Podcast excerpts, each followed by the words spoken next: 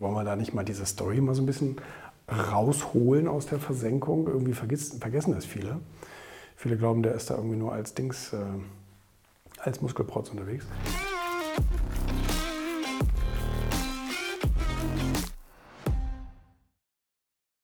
Haben wir gestern einen richtig aktiven Tag gehabt. War richtig äh, vollgestopft.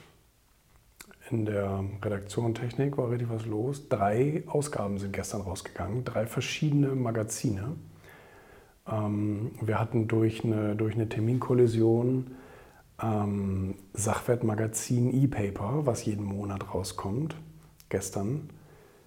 Dann hatten wir das Founders Magazin, was jeden Monat als E-Paper rauskommt. Übrigens ja auch nur als E-Paper. Viele Leute fragen immer, wo gibt es das als Print? Gibt es nicht.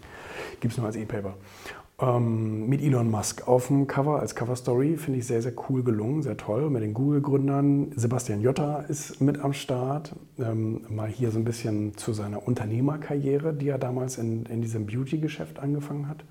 Ich habe zu Sebastian gesagt, Mensch, wollen wir da nicht mal diese Story mal so ein bisschen rausholen aus der Versenkung? Irgendwie vergessen, vergessen das viele. Viele glauben, der ist da irgendwie nur als Dings, äh, als Muskelprotz unterwegs. Naja, und äh, die die neue Printausgabe vom Erfolgmagazin mit Dirk Nowitzki auf dem Cover ist gestern an den Kiosk gegangen und wurde natürlich entsprechend promotet, jetzt online und so weiter.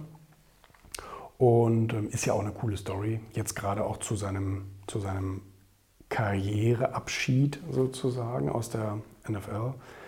Ähm, nee, wie heißt das? NBA. NBA.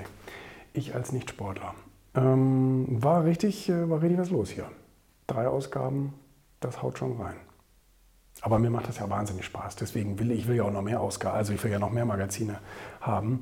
Ich finde das so wahnsinnig spannend, wenn immer so viel los ist und dann immer verschiedene Problemchen und verschiedene ähm, Herausforderungen, denen man sich stellen kann und so. Das macht immer sehr viel Spaß. Deswegen habe ich mir die Medien ja auch ausgesucht, weil da eben sich jeden Tag so viel wandelt und so viel bewegt und am nächsten Tag steht schon kein Stein mehr auf dem anderen. Die Welt hat sich schon wieder verändert. Ich finde das wahnsinnig spannend, ganz, ganz toll.